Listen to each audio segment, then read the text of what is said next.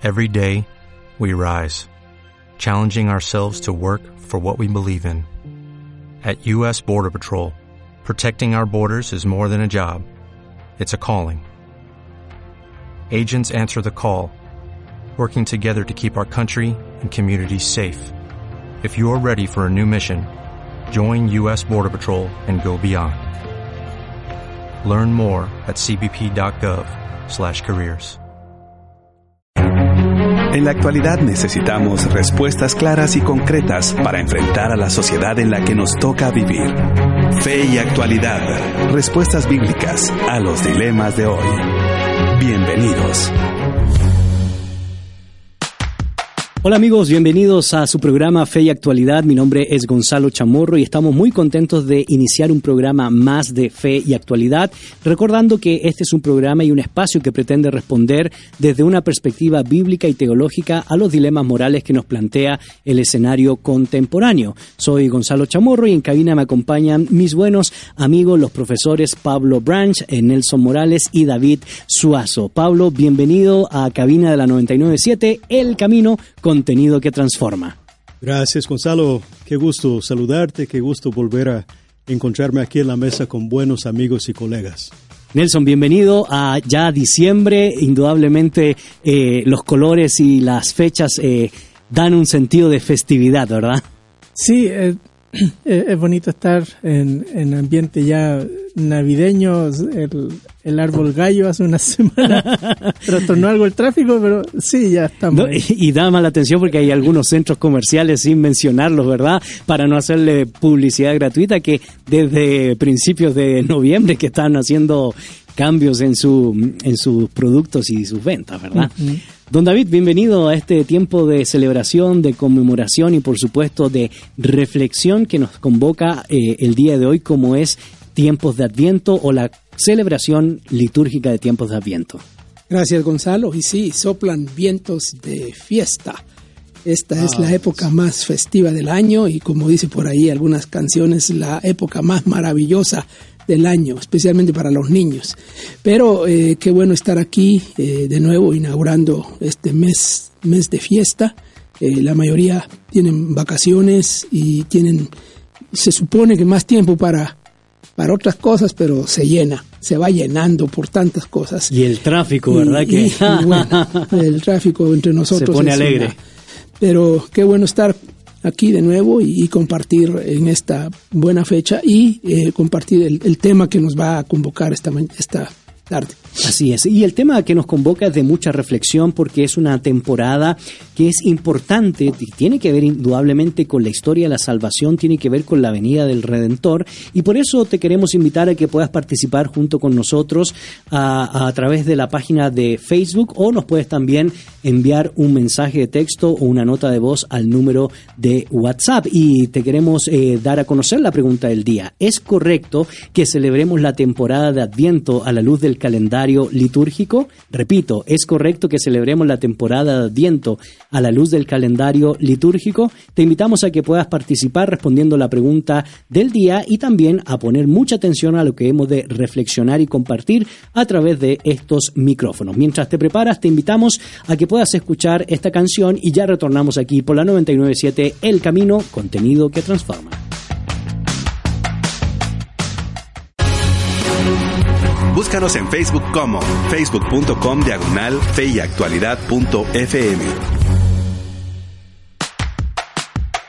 Ya estamos de regreso, queridos amigos. Soy Gonzalo Chamorro y me acompañan en cabina los profesores Pablo Branch, Nelson Morales y David Suazo. Y estamos compartiendo el tema temporada de Adviento a la luz del calendario litúrgico. Y de hecho ya hemos posteado la pregunta del día, la cual te invitamos a que compartas junto con nosotros la respuesta o la perspectiva que tienes tú respecto a la temática que estamos aquí planteando en este foro y en este escenario radial. La pregunta es, ¿creen ustedes que es correcto que celebremos tiempos de Adviento a la luz del calendario litúrgico eh, y sin duda alguna pues esperamos eh, sus respuestas a esta pregunta. Don David, a mí me llama mucho la atención porque mucha gente cuando escucha la palabra tiempo de adviento o calendario litúrgico generalmente lo relaciona con otras tradiciones eclesiásticas, mayoritariamente con la tradición católica, apostólica, eh, romana o inclusive la iglesia ortodoxa y es poco común en ambientes evangélicos. En nuestra esfera, ¿verdad? Religiosa guatemalteca, inclusive latinoamericana. Sí, Gonzalo, es una muy buena pregunta. Yo sospecho que los oyentes, al escuchar la pregunta y al escuchar el tema, eh, estarán un poco extrañados, eh, diciendo qué es eso, ¿no? Eh, ¿De qué se trata? ¿Qué, ¿De qué están hablando? ¿De qué van a hablar? ¿Qué es un calendario litúrgico? se cambiaron de bando. Algunos tienen la idea, pero me parece que la mayoría de nuestro mundo evangélico no, no tiene la idea. asocian esa expresión, incluso la palabra liturgia, la asocian con la tradición católica, como has dicho, y, la manera en que la tradición católica, la Iglesia católica, este, desarrolla sus actividades religiosas.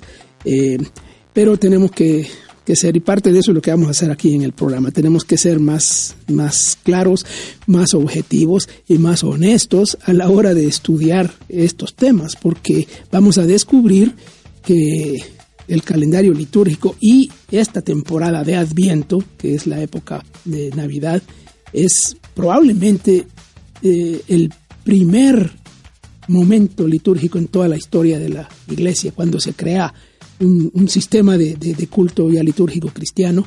Eh, algunos dicen que probablemente la temporada de Adviento es la primera que se reguló, la primera que se celebró formalmente. Así que estamos hablando de algo de la iglesia primitiva, antes de que existiera cualquier otra tradición eclesiástica. Eh, así que es, es, una herencia y una tradición que es de todos los De hecho, parte de los primeros concilios en ratificar el concepto Adventus Redentoris, ¿verdad? Y Sí, que, eso es precisamente, vamos a hablar de eso, qué es lo que, lo que significa, qué es lo que significa Adviento, qué significa calendario litúrgico y por qué en esta época. Correcto. Lo que sí no es menos cierto, Nelson, es que a mí me llama mucho la atención que mayoritariamente en nuestros círculos eclesiásticos eh, tenemos en mente, ¿verdad?, la conmemoración o la remembranza, sobre todo en lo que se ha denominado Semana Santa, de poner énfasis en la muerte del Señor, pero mayoritariamente nuestros círculos cristianos han puesto mucho énfasis en recordar o en conmemorar la resurrección del Señor. Sin embargo, con el tema del nacimiento del Mesías, inclusive han habido muchos debates a lo largo de la historia de la tradición cristiana respecto a si es correcto celebrar o no, más allá de la fecha, ¿verdad? Si es el 25, en del 25, el 24 o en septiembre o en enero, dependiendo de cuándo supuestamente nació el Señor Jesucristo. Eh, ¿Ha habido debate respecto a esta celebración en sí? Sí, eh, pero no en el libro de Enoch. Ah. este, sí, ha, habido debate a lo largo de la historia de, de la iglesia evangélica reciente, diría yo. Correcto. Porque en, en el protestantismo es una celebración. Sí, estandarizada. Hubo algunas eh, cuestiones al principio, eh, siglo III, siglo IV, por ahí, mientras definían eh, la idea, algunos aceptaron la idea de, recordar el nacimiento de Jesús. Otros pensaron que, que no, no era propio, qué sé yo. Pero una vez que el calendario litúrgico, como estamos hablando, queda en firme ya para todas las iglesias desde siglo IV por ahí, completito de eh, va a ir creciendo a lo largo de la Edad Media, pero por lo menos desde esa época el tema no, ni siquiera en la época de la Reforma fue correcto tema de, debate. Todos siguieron conversándola hasta, diría yo, unos 200 años para acá, que, que el asunto ha sido más como controversial. Y en América Latina, en algunos círculos todavía, y lo conversamos el año pasado, recuerdo en, el programa de Navidad del año pasado, sí. Eh, hablamos un poco de eso y decíamos, ¿no? Este es, hay que celebrar eh, y celebremos, eh, regocijemos, estemos contentos, recordando que nuestro Señor se hizo hombre.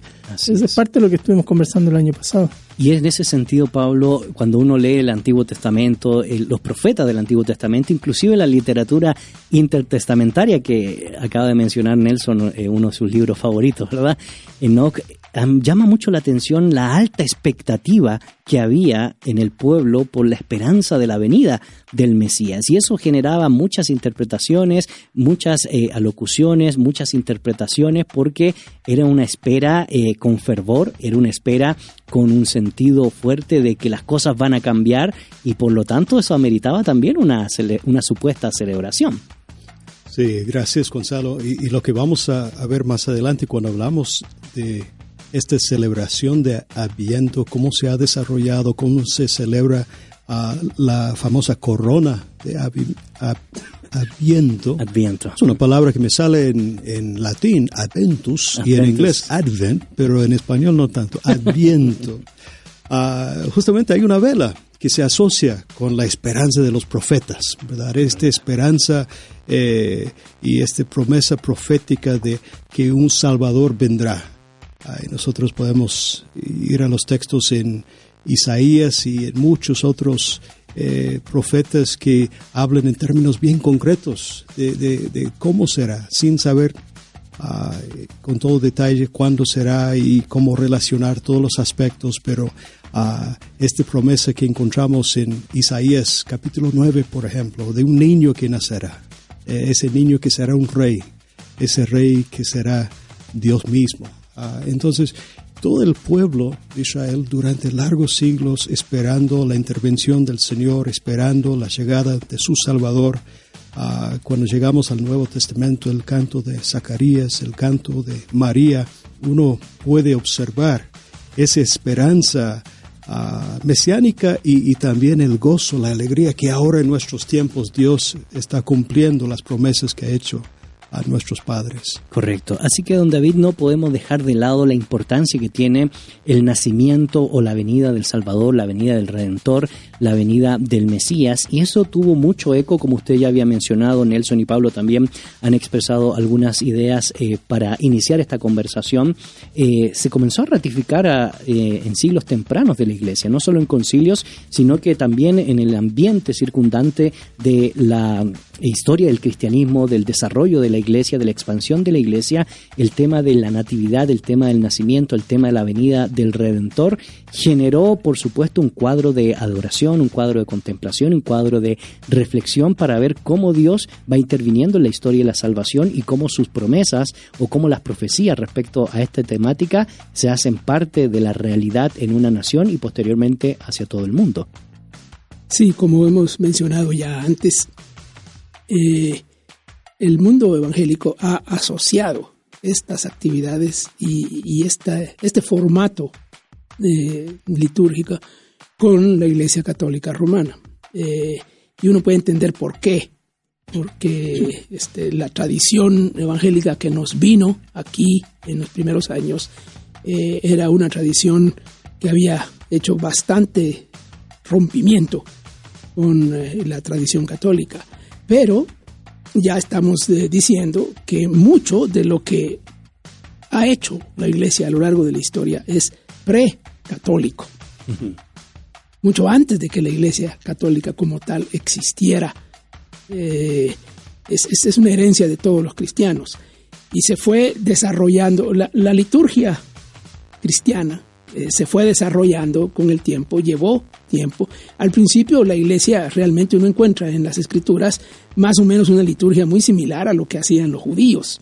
Eh, y la iglesia mantenía una liturgia ceremonial. Correcto. Este, eh, muy similar a como los judíos tenían sus. Pero con el tiempo y con la inclusión de las comunidades gentiles, no judías, se fueron incorporando elementos que venían de esas otras culturas y así, eh, con el correr del tiempo, se fue creando. Esa es una cuestión eh, muy creativa de la iglesia. Hay símbolos eh, que se usan, hay, hay este, actos simbólicos, hay ceremonias que van desarrollándose con el tiempo. Para nosotros la más conocida es la de la Semana Santa, es decir, que es lo que, lo que tiene como más, más historia. Eh, y, es equivalente lo que en Semana Santa llamamos cuaresma, digamos, eh, es, eh, digamos, conceptualmente equivalente a lo que en Navidad llamamos Adviento. Es un periodo de preparación para la celebración que viene. La cuaresma es un periodo de preparación para la Pascua y la resurrección. El Adviento es un periodo de preparación para la celebración de la Navidad. Y eh, la Navidad tiene un significado histórico muy importante, por supuesto, pero un significado teológico eh, súper, súper importante, muchísimo más importante de lo que nosotros mismos le damos, incluso cuando lo celebramos. Porque incluso cuando celebramos, eh, lo que celebramos es una como una, una escena y una, un, cuadro pintoresco del pesebre, de los pastores, que, es la estampa navideña principal. Este, pero la encarnación es mucho más que eso, es mucho más que una estampa eh, pintoresca y una estampa este, bonita para reproducir eh, en un nacimiento, digamos, eh, como adorno. es, es, es un evento histórico teológico de importancia superlativa que tenemos que colocarla, digo yo, volver a colocarla en el lugar que le corresponde. Por eso es que la iglesia cristiana al principio le dio a esta celebración tanta importancia, tanta importancia, porque estamos frente a algo que es no solo una esperanza, que se venía esperando desde el Antiguo Testamento y ese anuncio, eh, no, no es solo eso, eso estaba ahí presente, sino es todo lo que se representa la venida, que es lo que significa Adviento, la venida del Redentor eh, y, todo lo que eso, la salvación, la redención de las personas, la redención de la humanidad, la redención del, del, mundo entero y del, del este, el, reino de Dios que viene, mm. es, es, una, es toda una eh, digamos, un gran acontecimiento. Y como decíamos hace un momento, Nelson, no solo eh, fue esta esperanza y expectativa que se genera en la literatura canónica, en el texto bíblico del Antiguo Testamento, sino una serie de interpretaciones eh, y perspectivas que se dan en la literatura de trasfondo del Nuevo Testamento, la literatura intertestamentaria. Ya le diste oportunidad de hablar de... No, está bien. le diste pie. Sí, no, en realidad es sobre todo en la literatura que, está vinculada en los círculos de Enoch, sí, es cierto, pero también en, eh, en, la literatura que después se conocería en, en, los círculos de Qumran. Correcto. Porque está la idea de, de, de Dios prometió que el reino del hijo de David sería para siempre y vencería a sus enemigos. Así es. Entonces al final de las profecías de Isaías hay una esperanza de, retorno de Jehová trayendo a su pueblo de regreso a Sion. Y con el movimiento de Zorobabel hacia Palestina, eh, algo de eso se dio, pero uno lee Edra y Zorobabel desapareció, desapareció de la escena. Así que la gente está expectante con la revuelta macabea, se, se, vuelve de nuevo eso, como ahora sí, a través de esto, y se empiezan recurrente claro y, empiezan a escribirse distintos tipos de, de obras que, que, dejan ver el, caso más patente es en, el caso de Qumran porque ellos estaban esperando eh, que viniese el, Mesías un Mesías rey un Mesías sacerdote. En el caso de los samaritanos ellos estaban esperando al Mesías como un gran maestro. Así que eh, Generaba expectativa, ¿verdad? Claro, exacto. De, hecho, el, nombre Jesús eh, es un nombre común además por lo mismo, por eh, Jesús es Josué en el Antiguo Testamento. Si uno lee la Septuaginta, así se llama el, personaje en todo el, libro. Así que evoca un personaje militar que trae libertad, que, que viene a conquistar. así que está ahí latente la expectativa cuando está por venir el Señor. Y lo que don David y Nelson nos plantean aquí en este foro, Pablo, indudablemente debe de tener un llamado de atención para nosotros y sobre todo para la historia de la salvación, porque es un tema eh, importantísimo, como es el tema de la encarnación, porque pues es cierto, no estamos negando que la resurrección no tiene su lugar, ni mucho menos la muerte, pero es que la lógica nos dice que para resucitar hay que morir eh, y para morir hay que nacer. Por lo tanto, el nacimiento cobra no solo ese fiel cumplimiento de las promesas de Dios, sino parte distintiva del cambio de ese antiguo pacto a un nuevo pacto, a una nueva dinámica, a una nueva esperanza que nos da la posibilidad de tener plena comunión con el Señor, con Dios mismo. No, realmente estoy de acuerdo con ustedes. Aquí estamos frente a un acontecimiento eh, magno, sin ah, que rompe con todos nuestros esquemas, ah, que, que, no, tiene, no tiene igual en la historia. Ah, el Hijo de Dios no dejó de ser Dios, pero se hizo hombre y vino a salvarnos. Eh, si uno lee, por ejemplo, la, profecía de Zacarías, el cántico de Zacarías que mencioné hace un momento, en, primero en Lucas capítulo 1, ah, y, la manera que Zacarías va este, celebrando lo que Dios está haciendo en su momento. Ah, bendito el Señor Dios de Israel, que ha visitado y redimido a su pueblo y nos levantó un poderoso Salvador en la casa de David su siervo, como habló por boca de sus santos profetas que fueron desde el principio, salvación de nuestros enemigos y de la mano de todos los que nos aborrecieron, para hacer misericordia con nuestros padres y acordarse de su santo pacto, del juramento que hizo Abraham, nuestro Padre, que nos había de conceder que librado de nuestros enemigos sin temor, les serviríamos en santidad y en justicia delante de Él todos los días. Y sigue. Eh, Zacarías está hablando de algo tremendo. Y, nosotros, eh, Él a la luz del Antiguo Testamento está hablando del cumplimiento de todo lo que los profetas hablaron, de todos los pactos y las promesas que Dios había hecho anteriormente. Y nosotros a la luz del Nuevo Testamento, de todo lo que el Espíritu de Dios mostró a los apóstoles y los escritores del Nuevo Testamento, sabemos que este acontecimiento fue todo esto y aún mucho más que Zacarías no alcanzaba a ver. El Hijo de Dios se hizo hombre y vino a salvarnos.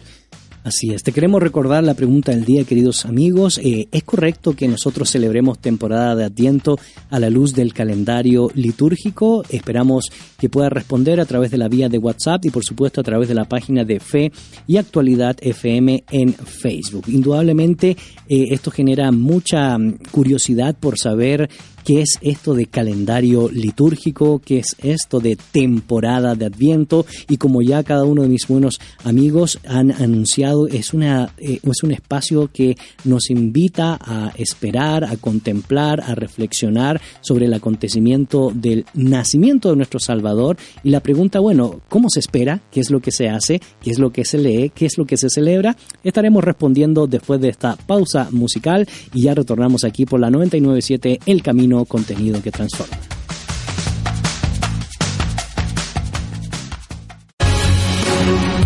Búscanos en Facebook como facebook.com diagonal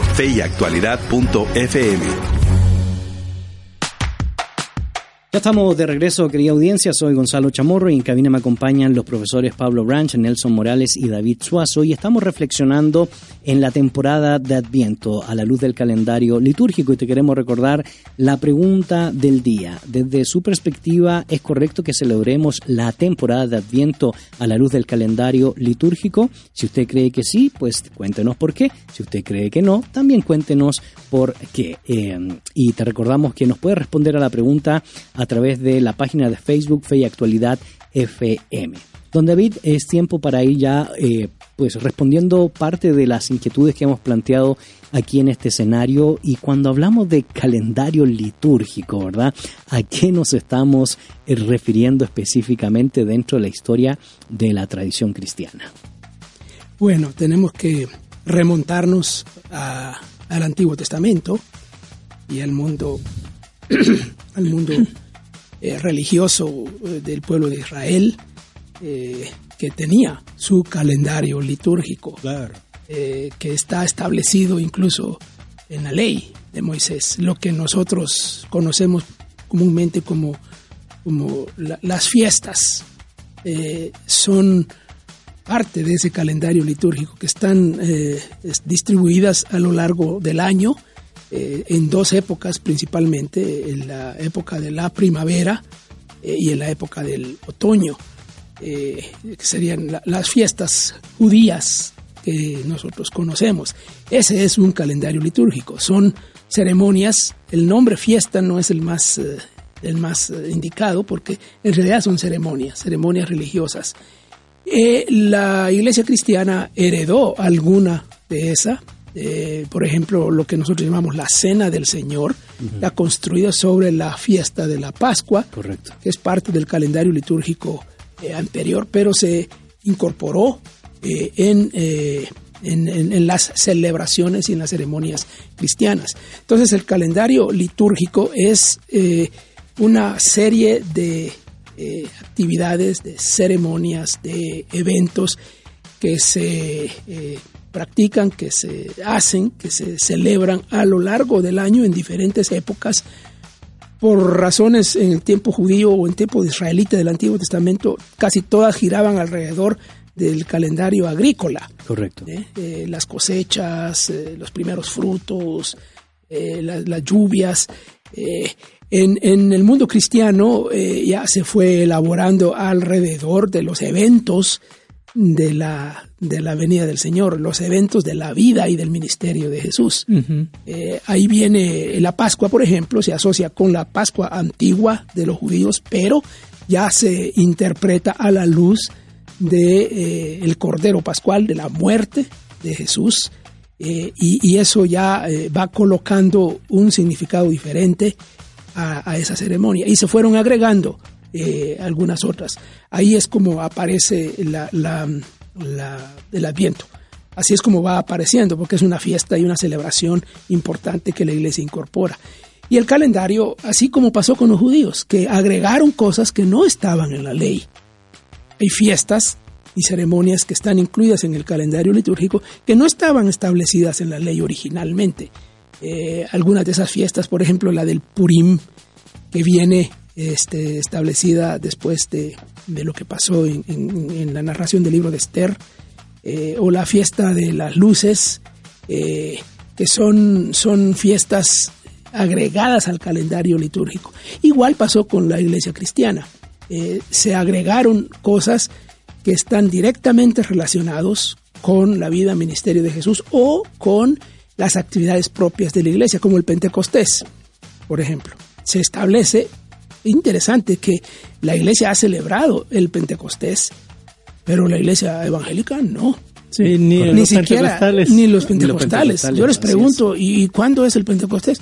Ni idea tienen. ¿Y lo celebran usted? Ni idea, no lo hacen.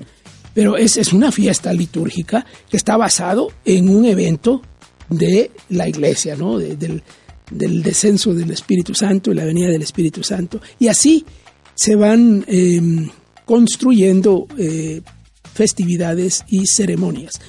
Eh, y no es que la iglesia evangélica no tenga un calendario litúrgico, no usa esa expresión. Nomenclatura, claro. Pero sí tiene, y tiene un montón de fiestas que ni siquiera están ni en la Biblia ni en la historia. Así es. Que no las estamos inventando. El Día del Pastor. El, ani- el aniversario de la iglesia, por ejemplo.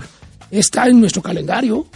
No le llamamos litúrgico, pero es nuestro, el aniversario de la iglesia, el día del pastor, el día de la Biblia. El día del niño. El día del niño. La el, femenil. El día de la madre. el día. Todas son ceremonias Así es. y, y- y festividades que nosotros vamos agregando a nuestro calendario. Así que tenemos nuestro calendario litúrgico, aunque no lo llamemos así. Así es. Eh, eh, y el Adviento, por supuesto, viene a ser de los más importantes de todos. Correcto. Y, y sin embargo hay una cosa que llama mucho la atención, Nelson, y es que a pesar de que han habido diferentes tipos de celebraciones y que la iglesia primitiva le dio mucho énfasis al tema de la venida del Redentor o la parucía, diríamos, aunque en latín se conoce más con el término adventus o adviento, eh, el siglo IV fue muy importante para que se pudiera ratificar esta fecha como una celebración oficial. Y ya hemos hablado del calendario litúrgico, sin embargo, ¿qué implicaciones tiene este, este, este espacio que contempla verdad el nacimiento del Señor. Es decir, qué es lo que ha, qué es lo que ha hecho la Iglesia en la historia del cristianismo a través de este cuadro o este espacio litúrgico eh, en espera de la celebración. Yo diría que se han hecho dos grandes cosas. Por un lado, en la iglesia occidental eh, se ha tomado estos cuatro domingos justo antes de Navidad que arrancan en torno al 28 de noviembre, por ahí, 30 de noviembre más o menos, el domingo más cercano a esa fecha marca el, el primer domingo. Y todos apuntan a, ayudar a la gente a pensar en la venida del Señor hacia eh, el 25. y luego se conecta con la Epifanía, este, el, 6 de enero que, que en el círculo eh, occidental apunta hacia el momento en que los eh, reyes magos o los magos solo, este, depende de cómo se les llame, este, vienen a traer regalos de distintos lugares eh, como representando a los gentiles que vienen a, visitar al Señor según la narrativa de Mateo. Y en el lado ortodoxo, el lado oriental, la, la iglesia hace algo que me, a mí siempre me llama mucho la atención a mí eso. Es no solo preparan estos domingos, sino que hacen ayuno eh, desde el 28 hasta el 6. Eh, todos esos días, así como los árabes hacen el ramadán y, hacen ayuno, pues los cristianos en esas zonas, eh, Navidad no es una fiesta de, de consumismo, de, de ver los convivios, cuántos tamales me como esta semana. no, no, tiene que ver con este una búsqueda espiritual profunda clamándole al Señor a través del ayuno, por favor ven. Así es, y Usuna también no solo el ayuno, sino una selección de textos de las Sagradas Escrituras que invitan a, la reflexión profunda. Así es, claro. Y, bueno, ahí hay, varios ciclos de lecturas generalmente se, se, siguen, se siguen ciclos de tres años. Eh, no solo la Iglesia Católica hace eso, el mundo protestante también, episcopales, luteranos, anglicanos. Los leccionarios. Ajá, los leccionarios eh, apuntan en esa dirección y Eh, ahí, le salió la beta presbiteriana a Pablo, ¿verdad? El leccionario común. tener que explicarle a la gente qué es leccionario. Sí, sí, sí. Eh, claro, el leccionario es un conjunto de lecturas bíblicas seleccionadas para cada día del año. Es un plan de lectura bíblica. Sí, un plan de lectura en términos evangélicos. en, ciclos de tres años. Entonces, eh, en año 1, 2, 3 y van alternando textos del Antiguo Testamento y textos del Nuevo Testamento de acuerdo al tema. Y eh, sí, los que practican más formalmente el, Adviento van a tener esa lectura el día domingo del culto, por ejemplo, antes de encender las velas, si es que practican el, la, la corona de Adviento. Eh, realmente es, muy bonito, muy, eh, emotivo. Si uno, sobre todo hoy que como evangélicos estamos más reaccionarios al consumismo y, decimos que tenemos que volver a Jesús y recordar que Él nació, no Santa Claus, qué sé yo. Correcto. Este, se presta para, para esto, ¿no? De volver a pensar en el Señor y que Él sea el centro. Y eso obviamente, como dice Nelson, no solo ha generado una gran cantidad de de espacios de contemplación, de análisis del texto bíblico, de himnos, de cánticos, sino toda una labor estética que ha venido a complementar, ¿verdad?, este cuadro que debería ser formalmente un cuadro de una auténtica adoración en vez de un cuadro de un auténtico consumismo, Pablo. Sí, es, es verdad. Son maneras que el pueblo de Dios busca uh, no solamente prepararse para lo que Dios está haciendo y lo que Dios hará, sino son momentos para celebrar sus grandes actos salvíficos en la historia y en nuestras vidas día a día. A mí me encanta esta idea de ah, estructurar nuestras vidas eh, personales y comunitarias eh, con ritmos eh, que celebran y enfocan a lo que Dios es y lo que Dios ha hecho para nosotros. Cuando uno piensa en las maneras que nosotros estructuramos nuestras vidas, ¿verdad? Uno tiene su horario laboral, uno tiene las fechas que pone para vacaciones, uno tiene los tiempos eh, cuando para de trabajar para comer. Y importante es poder estructurar nuestras vidas también con ritmos que tienen que ver con la oración, momentos de adoración al Señor, momentos para eh, recordar ah, con fe, con arrepentimiento, con e incluso a lo que Dios ha hecho. Eh, yo vengo de un contexto, ah, yo soy estadounidense y eh, en nuestra cultura, aún con los cristianos eh, de diferentes tipos, la Navidad se ha vuelto tan comercial y tan consumista, ¿verdad? Ah, y muchas veces cuando pensamos en estas fechas religiosas, eh, son fechas puntuales. Uno identifica el 25 de diciembre con la Navidad y como que todo va encaminando hacia eso. Solo faltan tantos días para comprar regalos y después es la comida de la Navidad y uno va al culto y ya estuvo. Mm. Y también el domingo de resurrección e, es, algo así bien puntual, ¿verdad?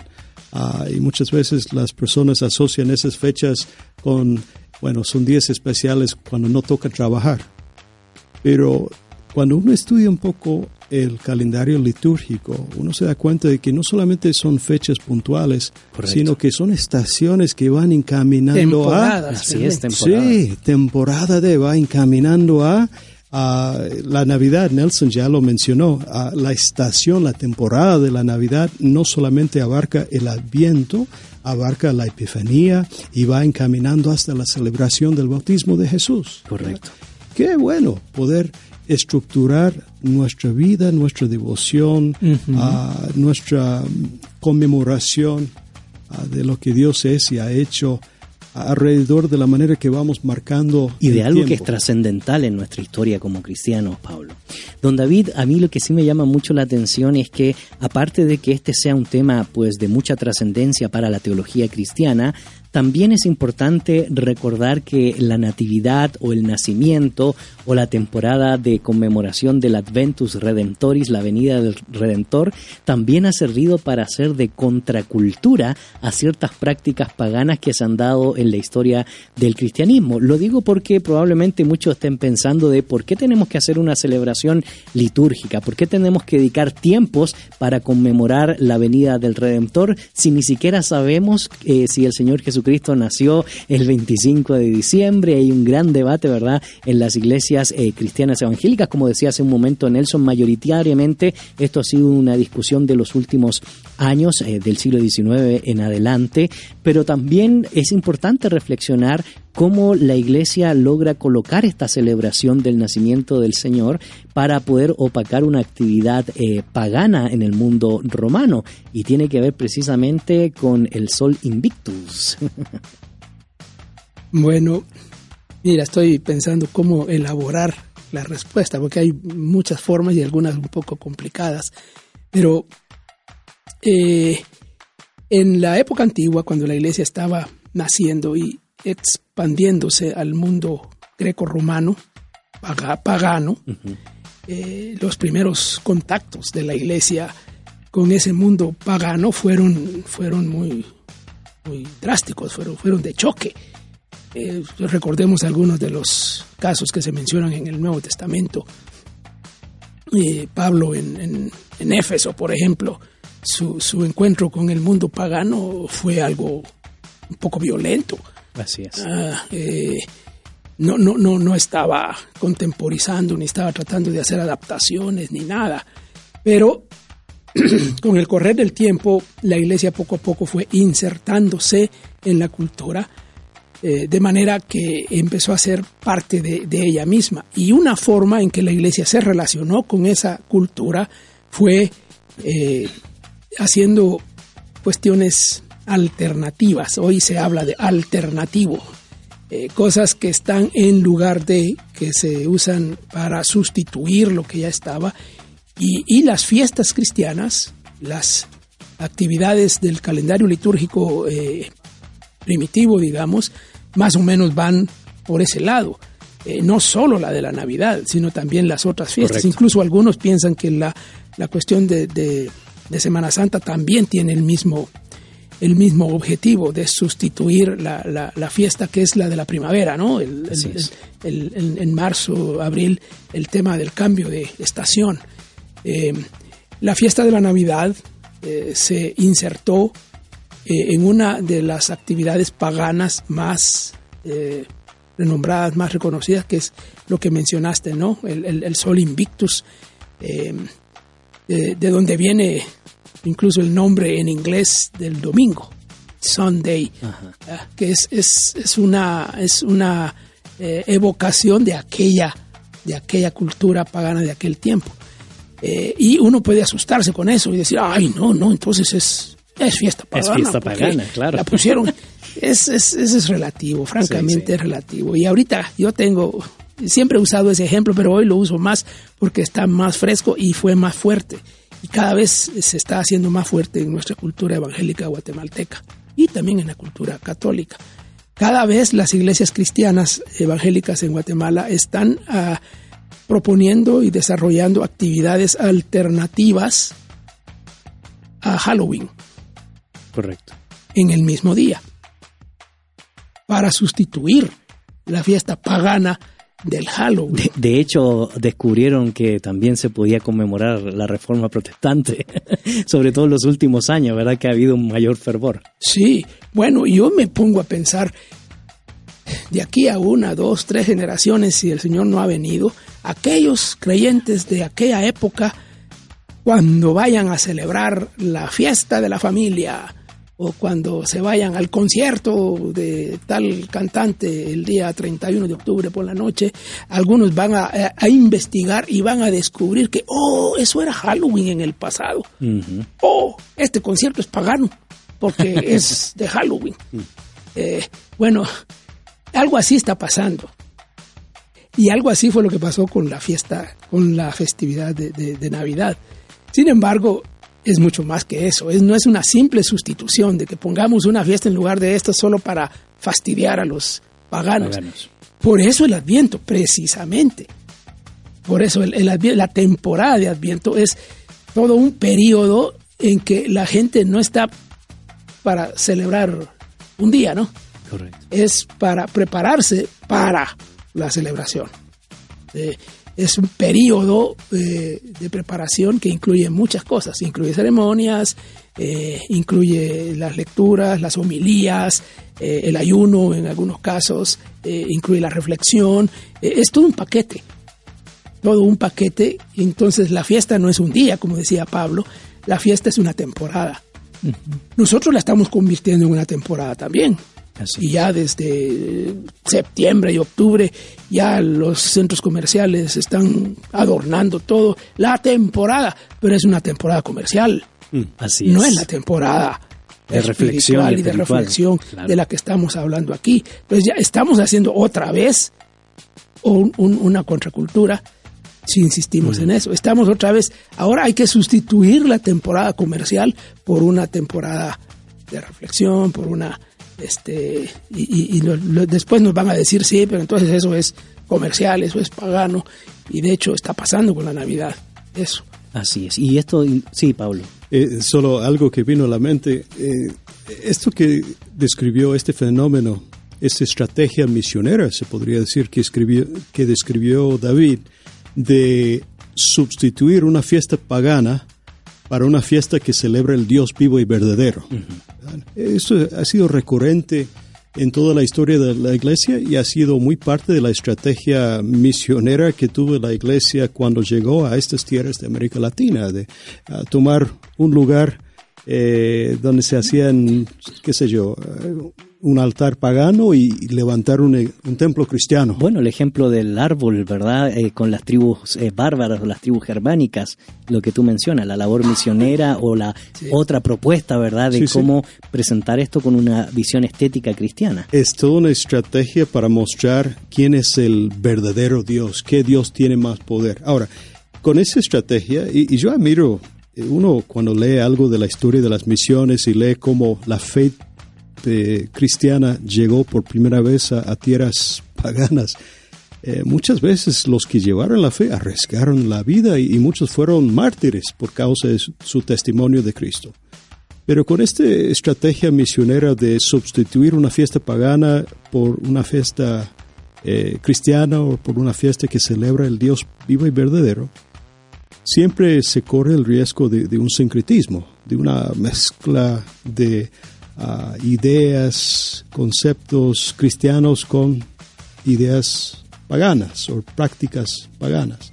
Ahora, nosotros que estamos hablando ahora de la, de la historia de la iglesia y, cómo fue que comenzamos a celebrar la Navidad en, la, el 25 de diciembre, uno podría eh, preocuparse por esos rasgos de paganismo que han quedado desde aquel entonces. Pero yo creo que el peligro que corremos hoy por hoy no es el paganismo de aquel entonces, asociado con esta fiesta cristiana. Es el paganismo de hoy en día. Contemporáneo. Los cristianos hemos comprado por completo el, el, eh, estos conceptos, esta cosmovisión pagana del consumismo, del materialismo. Es decir, hemos paganizado una festividad cristiana. Totalmente. O sea, hay, hay toda una una manera secular de, de, presentar el significado de la Navidad y en gran medida nos hemos casado con eso de manera acrítica. Y yo creo que ahí es el gran peligro de, de confundirnos sobre el verdadero significado de la Navidad. Hasta se usa eufemísticamente la expresión felices fiestas o happy holidays para no ofender a nadie. Decir, para no decir lo que es. Así es, correcto. Bueno, esto, esto genera indudablemente eh, o tiene implicaciones para nuestra vida como cristianos y desafíos, ¿verdad? A la luz de la fecha, a la luz de esta dinámica que tiene una profundidad teológica y, y reflexiva que estaremos, por supuesto, dialogando después de este espacio que ha sido preparado especialmente para usted con las noticias positivas. Noticias positivas. Casi 700 idiomas ya tienen una traducción completa de la Biblia. Las últimas cifras de traductores bíblicos Wycliffe muestran que 698 idiomas ahora tienen la Biblia completa, en comparación con 683 en 2018. Aún más idiomas tienen un Nuevo Testamento completo en comparación al año pasado, mientras que 1138 más tienen algunas partes traducidas de la Biblia en comparación con 1133. Wycliffe dijo que se está realizando un trabajo de traducción activa en 2.617 idiomas en 161 países, con la organización benéfica y su organización asociada SIL, involucrados en aproximadamente las tres cuartas partes de este trabajo. Los cambios año tras año no siempre parecen dramáticos en la superficie, pero la traducción de la Biblia requiere un esfuerzo dedicado a largo plazo, y las traducciones terminadas ahora a menudo comenzaron hace muchos años. James Paul, director ejecutivo de Wycliffe, dijo, Una vez más, hemos visto que cuando las personas obtienen su Nuevo Testamento o la Biblia en su idioma, eso hace una gran diferencia. Ver la alegría y la emoción de las dedicatorias del Nuevo Testamento en los últimos 12 meses me recuerda cuánto significa para las personas tener las escrituras en su idioma. A pesar del progreso, todavía hay un largo camino por recorrer antes de que haya Biblias completas en todos los idiomas. Según Wycliffe, el número de idiomas activos, incluidos los lenguajes de señas en el mundo, es de 7.353. Ante cierre de iglesias, cristianos se reúnen en casas en Argelia. Hasta ahora, 13 iglesias han sido cerradas en el país desde principios de 2018 en Argelia. El pastor de la iglesia del Evangelio Pleno informó que los miembros de su congregación ahora se están reuniendo en casas. Hace un mes, el edificio de la iglesia del pastor fue cerrado y prohibida la realización de cultos. Sin embargo, esto no significó la muerte de la iglesia. Ya tenemos seis iglesias domésticas, es decir, reuniones en casas. Esperamos tener más. Necesitamos familias que puedan acoger a las personas en sus hogares, explica el líder cristiano. Las iglesias en casa son mucho más poderosas. El gobierno no siempre puede monitorearlas como lo hizo con nuestro edificio. Además, la ley no nos prohíbe recibir personas en el hogar. Lo más importante es la comunión. Sabemos que nuestra salvación está en Jesús y por ello es necesario que como cuerpo de Cristo vivamos en comunidad, recuerda el pastor. Y estas fueron las noticias positivas. Búscanos en Facebook como facebook.com diagonal Ya estamos de regreso, querida audiencia. Soy Gonzalo Chamorro y en cabina me acompañan los profesores Pablo Branch, Nelson Morales y David Suazo y estamos reflexionando sobre temporada de Adviento y la pregunta que hemos posteado el día de hoy es ¿es correcto que celebremos la temporada de Adviento a la luz del calendario litúrgico? Esperamos que nos pueda responder a través del WhatsApp o por supuesto nuestra página eh, web, eh, perdón, nuestra página de Facebook Fe y Actualidad FM. Una de las cosas que planteábamos antes de la pausa musical y, las noticias positivas, Nelson, es que la temática de la venida del Redentor o eh, la temporada de Adviento genera muchos desafíos o debería generar muchos desafíos para la cristiandad de hoy y también debería eh, generar una exhortación a lo que planteábamos cuando Pablo estaba reflexionando cómo tristemente una actividad cristiana, una actividad que debe reunir al cuerpo de Cristo para adorar, para celebrar, para conmemorar, tristemente se ha paganizado. Sí, eh, hay varias eh, ideas que se me ocurre que podríamos eh, pensar. Hay eh, unas actividades para niños que usan el calendario y ya, bueno, ya, ya lleva un par- unos pocos días de- del mes, pero todavía se puede poner uno al día. Al día. Que va cada día del, del mes de diciembre van eh, haciendo el, devocional los padres con los niños y, y, eh, apuntando a Navidad. En algunos arman el arbolito, eh, ya lo armaron, otros están por armarlo, otros no lo van a armar porque no les da tiempo o no tienen espacio donde ponerlo. Pero O es pagano. ah, bueno, eh, sí. también hay otros que sí. Eh, pero Ponen pesebre, ¿ah? Claro, o, o el pesebre. Me acuerdo que tuve una buena conversación una vez con una persona sobre eso y me decía, no, el árbol, eh, no, eso no. Bueno, pero el pesebre por lo menos nos recuerda que Jesús nació. Claro. Eh, Y de no, hecho, estéticamente sería como lo más alusivo, ¿verdad? A la luz de los evangelios. Claro, eh, pero bueno, ahí hay una idea, ¿no? De, de buscar eh, involucrar a los niños en la celebración del niño Jesús que, que viene o que vino y va a venir. Correcto. creo que ahí está la clave de, de volver de nuevo en, en conectar la celebración no con un- como un mero recuerdo de un evento pasado, sino un recuerdo que nos lleva hacia la esperanza. Que ahí está la clave de, de lo que se celebraba y por qué se celebraba el Adviento en, en las iglesias y se sigue celebrando en, muchos lugares del planeta. Pero ahí hay un, buen desafío. Y las lecturas, pues eh, hay varias lecturas que pueden buscar en internet si quieren eh, las lecturas del, de los domingos. Ya pasó el, el primer domingo de Adviento, todavía quedan tres. Y Navidad. Así que ahí hay buenas alternativas de poder hacer. Pero claro, eso nos obliga a cambiar de mentalidad, de, no orientar eh, el asunto en, en los regalos nada más o en qué sé yo. Distintas cosas que, que están orientadas hacia el al consumismo. Y es difícil porque estamos en medio de convivios de fin de año.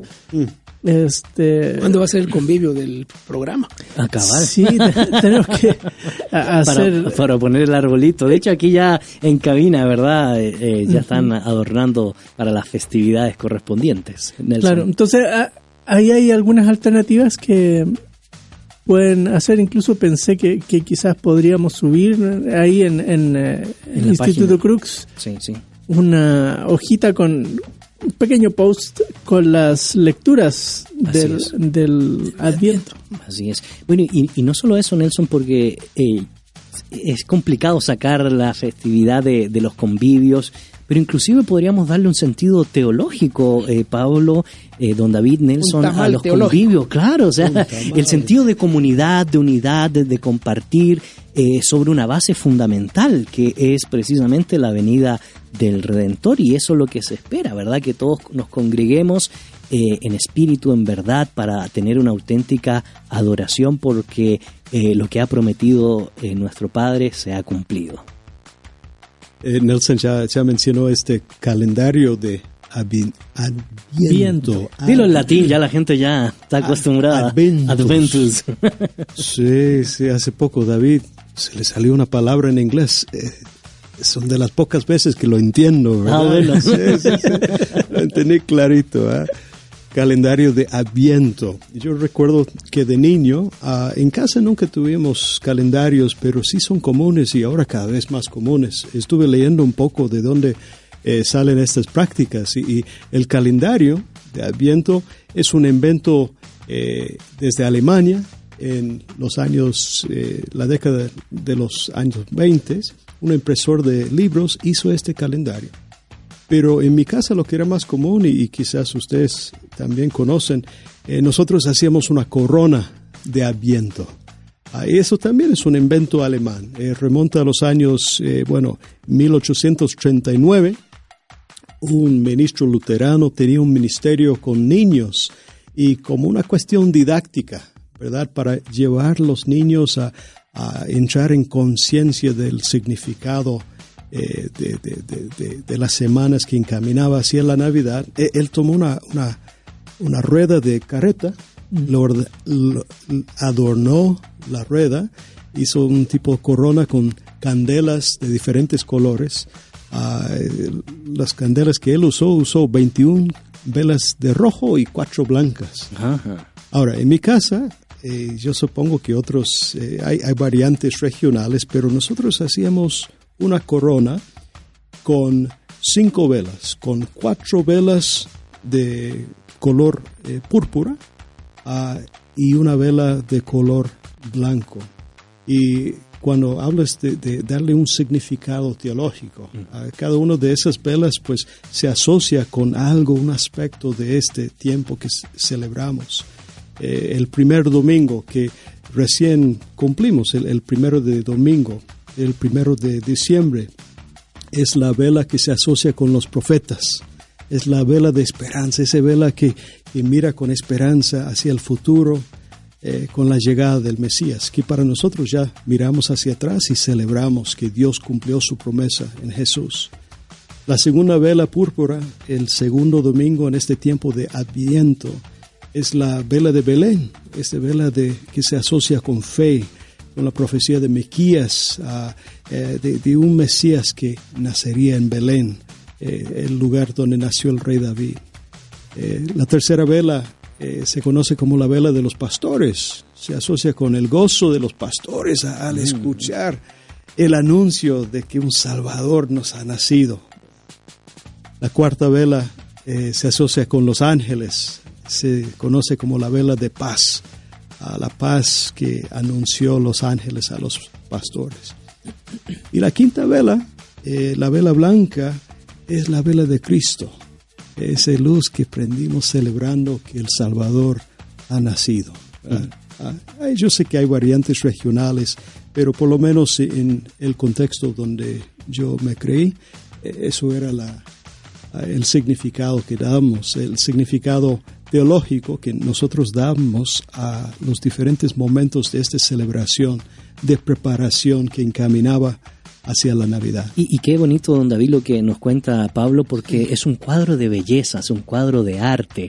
Son símbolos que tristemente también en muchas de nuestras tradiciones a veces hemos ido sacando porque tenemos esa mala práctica, ¿verdad? De decir que todo símbolo se puede convertir en una idolatría y bueno, y qué sé yo. Sin embargo, cuando uno le da el correcto sentido teológico a, los, a, los símbolos, hay un cuadro de belleza muy importante que es lo que nos genera precisamente la venida del Redentor, porque es un cuadro de, esperanza. Y esto tiene no solo implicaciones teológicas eh, importantes para nuestra historia, para nuestra tradición, sino también es un espacio para poder usar la creatividad que Dios nos da en tiempos de Adviento.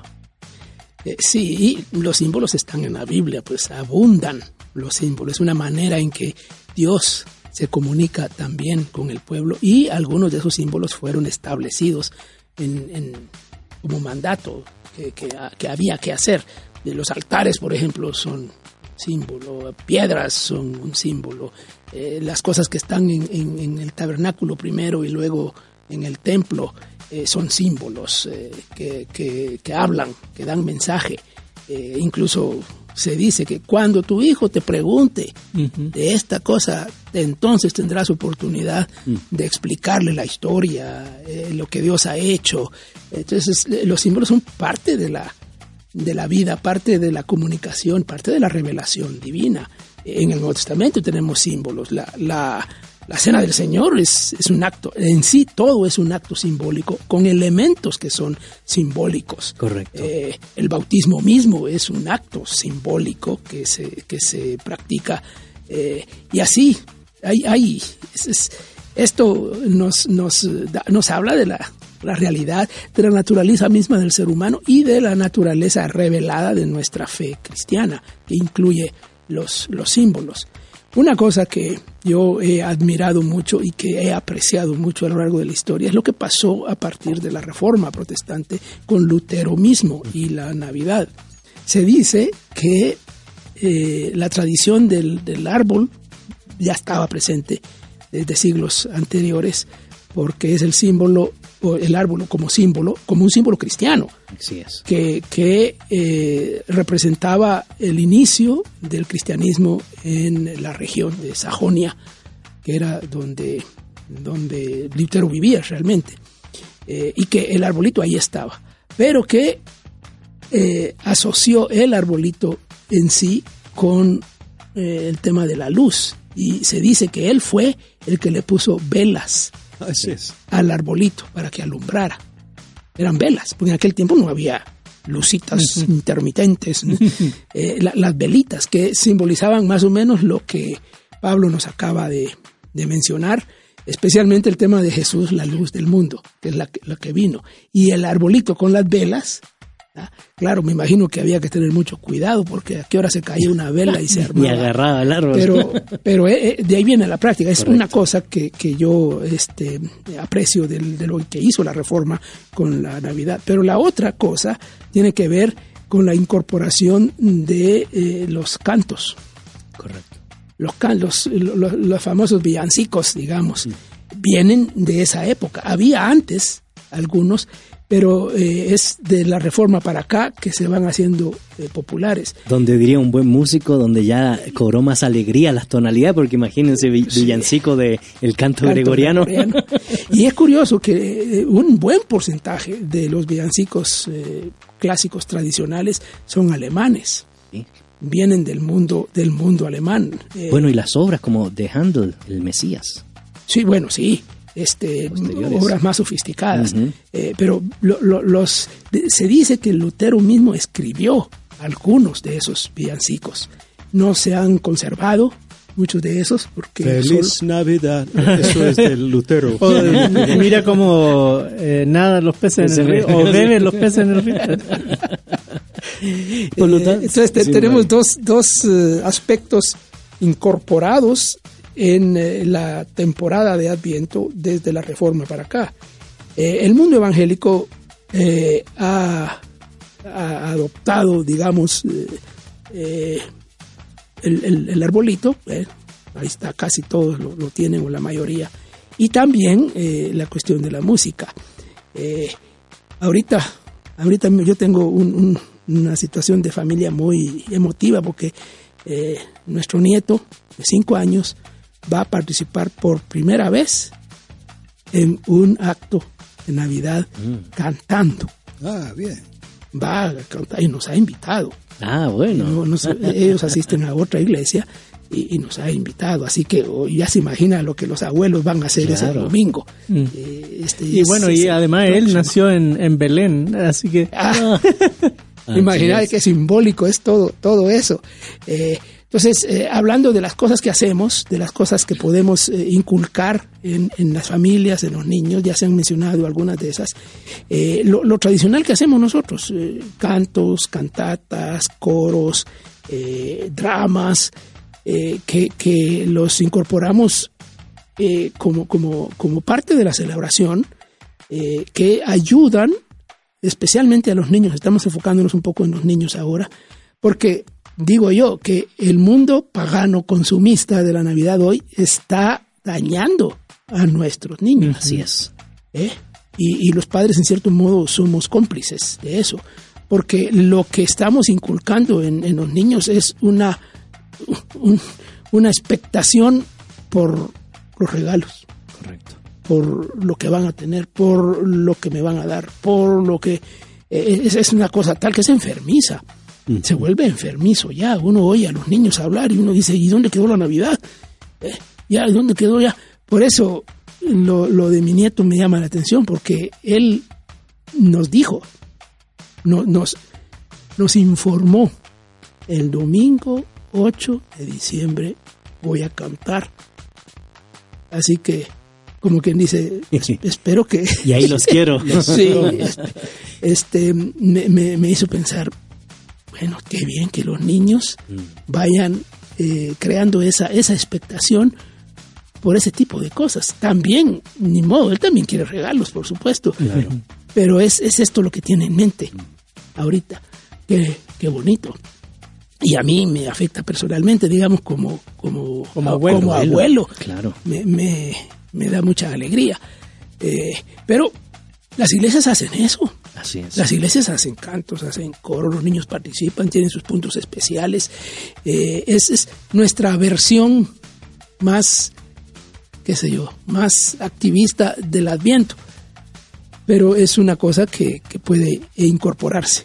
Nelson, ¿qué podemos decirle ya en, en estos minutos que nos van quedando a, a los pastores, al liderazgo y a la iglesia en general a la luz del tema que nos convoca el día de hoy, tiempos de adviento, celebración, eh, esperanza, cánticos, adoración, reflexión a la luz de la palabra y, sobre todo decirles este mensaje ah, para aquellos que inclusive dicen que no hay que celebrar la Navidad porque es una fiesta pagana, la Biblia, en la Biblia solo paganos celebraron cumpleaños. Eh, ¿Qué podemos decirle? Porque ya hemos ratificado constantemente en este programa que es una celebración trascendental para la historia de la salvación. Bueno, algunos eh, tampoco celebran Semana Santa. Eh, le llaman, eh, Salvador le dicen ahora Semana Zángana. Porque en- en estos lugares. También se ha paganizado. Algo eso hay, sí. Sí, claro, se ha paganizado porque está eh, aquí en Centroamérica está vinculado con calor, con verano. con descanso, con eh, sí, eh, en otros países mucho más secularizado porque el, el clima además no coopera. Pero eh, esas mismas personas que, que se desconectan de su iglesia, que no hacen nada durante Semana Santa, ni, ni piensan siquiera en la cruz de- del Calvario, am, tampoco tienen a Jesús naciendo. Bueno, aparte que aburrido, ¿no? Porque no están celebrando nada, excepto los 15 años de su hija. Entonces, Así es. a- ahí sí, como corresponde. sí. Pero entonces quedan con un cristianismo que no, no tiene un Jesús que murió, ni un Jesús que, que nació. Entonces se queda como un, un Cristo etéreo por allá en, en el cielo eh, y, y sin anclaje en la historia de la humanidad. Y, perdona eso- que te interrumpa sí. porque has mencionado una palabra clave, humanidad, porque la encarnación precisamente nos conecta con eso. Claro. A veces tenemos solo esa visión del Cristo desde arriba y no nos olvidamos del Cristo de abajo, que vino acá a la tierra, que trajo esperanza a, a los que estaban perdidos, a los que no tenían posibilidad de ser reconocidos, pues como. Lucas capítulo 4, ¿verdad? Claro, sí, y Juan, ¿no? Este, aquel verbo se hizo, hizo carne y habitó entre nosotros y vimos su gloria. Es, la, el recuerdo, es el Señor nos entiende, como dice Hebreos, porque es como nosotros. Fue tentado en todo, pero sin pecado. Sí, Es el, el humano Jesús. Y, y eso es lo que estamos recordando en, en- y nos trae un balance teológico en nuestra en nuestro cristianismo evangélico porque tendemos a tener un cristianismo evangélico hoy eh, como cantaban en los 70 baja a- saca a- a- al dios de los templos eh, y llévalo a las calles al mercado al pueblo qué sé yo. Ah, porque eh, podemos caer en eso en, en- un cristianismo que, que deshumaniza a Jesús. Y Jesús es Dios, sin duda, por supuesto, pero también es hombre. Y, y la Navidad y, y también eh, Semana Santa, pero Navidad en particular nos hace re- recordar dos cosas. Por un lado, recordar que Jesús se hizo hombre, eh, está con nosotros, es un niño vulnerable ahí en el pesebre, ¿no? Pero también ese niño volverá otra vez. Así es. Y así como la habéis visto ir, dicen los ángeles, han hecho así, volverá. Y, y esa es la esperanza. La, la Navidad es un volver a recordar. Así como vino la primera vez, vendrá otra vez. Correcto. Pablo, desafíos eh, y conclusiones finales a la luz del tema que nos convoca el día de hoy, tiempos de Adviento. Yo estuve recordando una, hermana que conocí una vez que eh, estuvimos sirviendo en una iglesia rural, una anciana, linda, cristiana de, años, pero tenía muy poco estudio. Lo más probable es que no sabía leer. Eh, y una vez ella me preguntó, este, me dijo, me, da- me da risa esto, me dijo, hermano Pablo, a mí me contaron que cuando nació el niño Jesús, que todos los animales fueron a verlo menos el coche que se quedó comiendo tamales. ¿Será cierto, hermano? y me lo preguntó con, todo, Con toda seriedad, seriedad. ¿verdad? Sí, sí, sí, porque es lo que le habían comentado, ¿verdad? Ah, ah, qué mujer más preciosa.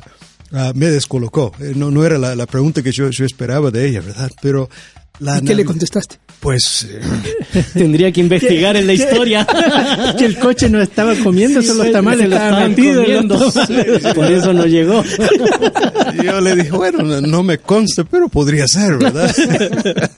este, pero ese tiempo de advien- de adventus, de Adventus, está bien en de latín. advenimiento. Ah, Advenimiento. Gracias. No, no sé por qué se me También. traba la lengua tanto con esa palabra.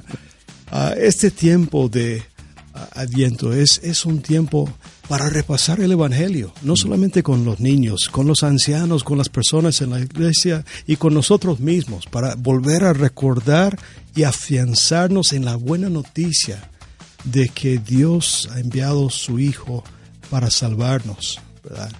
Ah, no, no solamente a volver a recordar la historia, sino volver a maravillarnos con esta historia. Ah, y, y es una historia tan rica, tan ah, ah, multifacética. Eh, Nelson mencionó ha- hace unos minutos eh, las maneras que la iglesia ortodoxa celebra y se prepara, ¿verdad? Y, y yo estoy haciendo la asociación que si uno lee materiales devocionales de la iglesia ortodoxa, el título que es más común que ellos usen para referir a la Virgen María es la Teotocos, a quien dio luz a Dios. y recordar que este niño que nació es plenamente Dios y plenamente hombre. Es- esto es algo tremendo. Entonces, no, es un momento no solamente para volver a recordar, volver a repasar la fe, eh, es una oportunidad para dar a conocer las buenas noticias a nosotros mismos y a, a muchos a nuestro alrededor que no han conocido a Cristo. Ah, pero también es un momento para preparar nuestro corazón, para celebrar que ya vino y como dijo Nelson muy bien, celebrar que pronto vendrá. Don David, desafíos y palabras finales para nuestra audiencia. Un texto bíblico que he usado yo con frecuencia para en esta época para eh, reflexionar sobre la venida del Señor es aquel texto de Gálatas 4, 4, 4, eh, que dice que cuando vino el cumplimiento del tiempo, Dios envió a su Hijo, nacido de mujer, Nacido nacido, bajo la ley. Y luego agrega eh, lo que sigue, para redimir.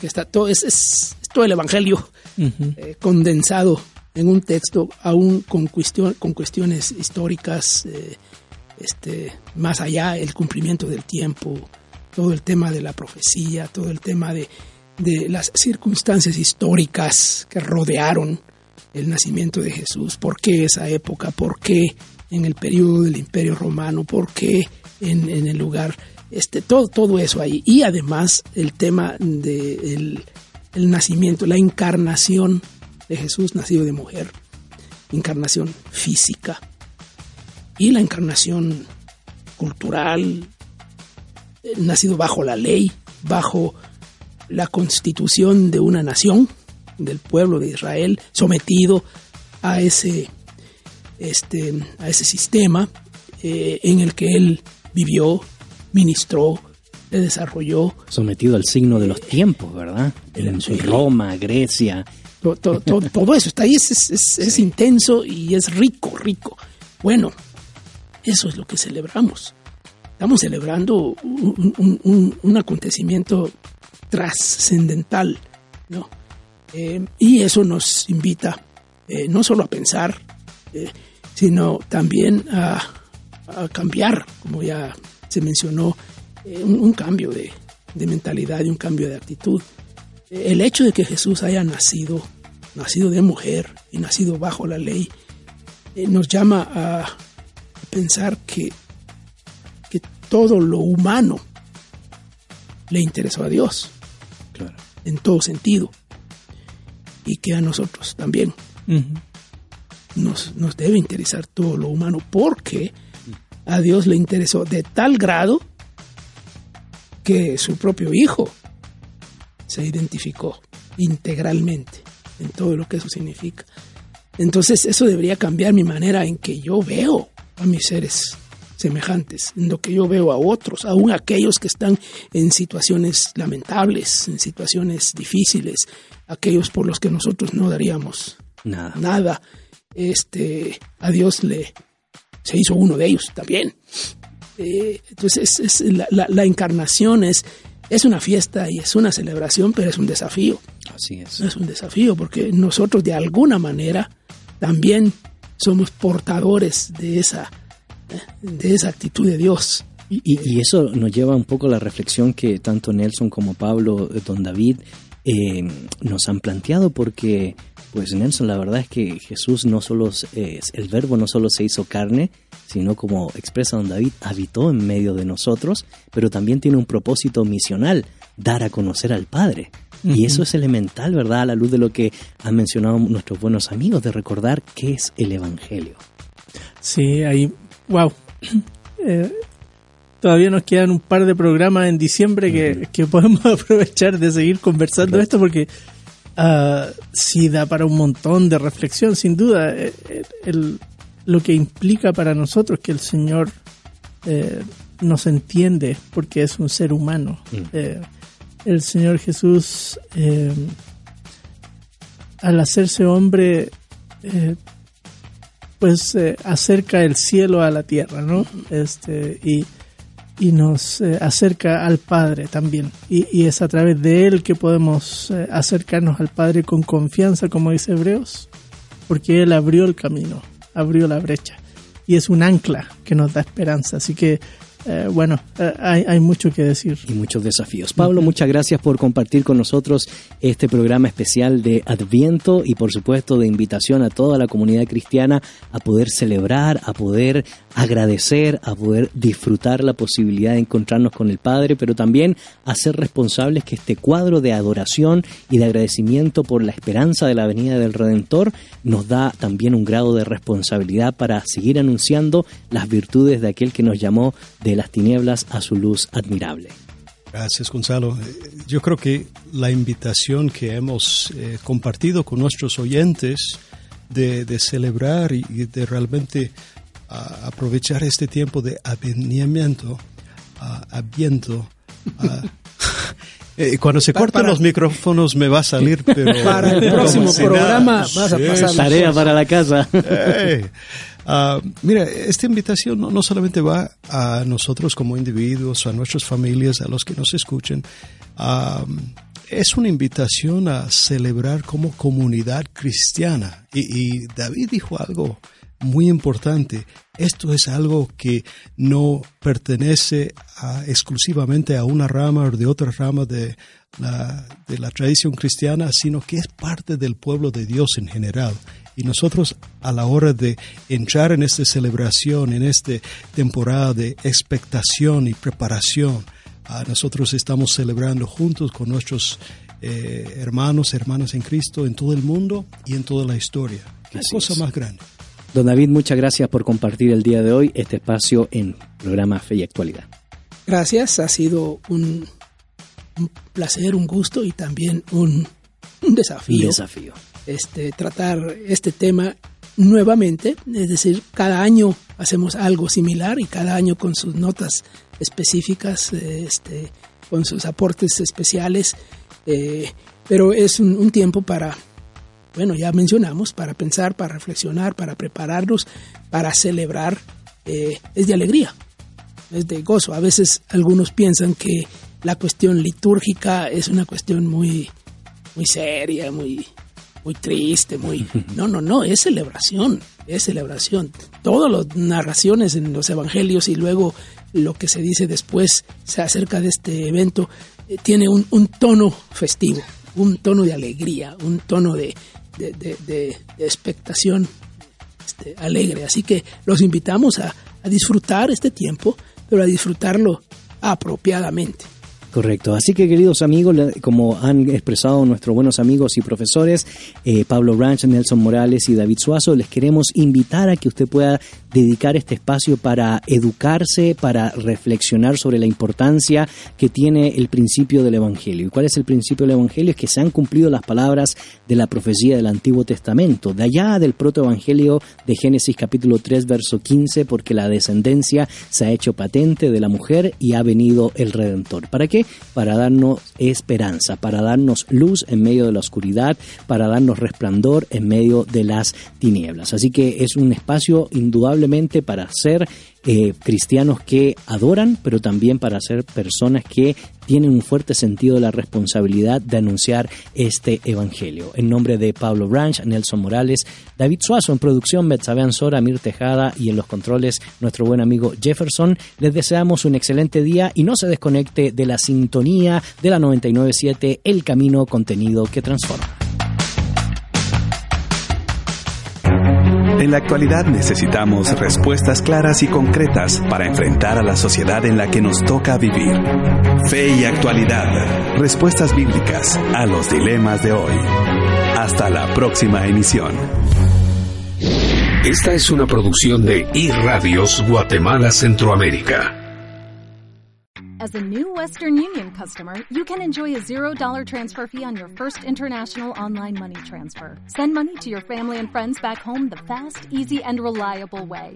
Visit westernunion.com or download our app today to get started, and your first transfer fee is on us. FX gains apply, not available for credit cards and transfers to Cuba. Services offered by Western Union Financial Services Inc. and MLS 906983 or Western Union International Services LLC and MLS 906985.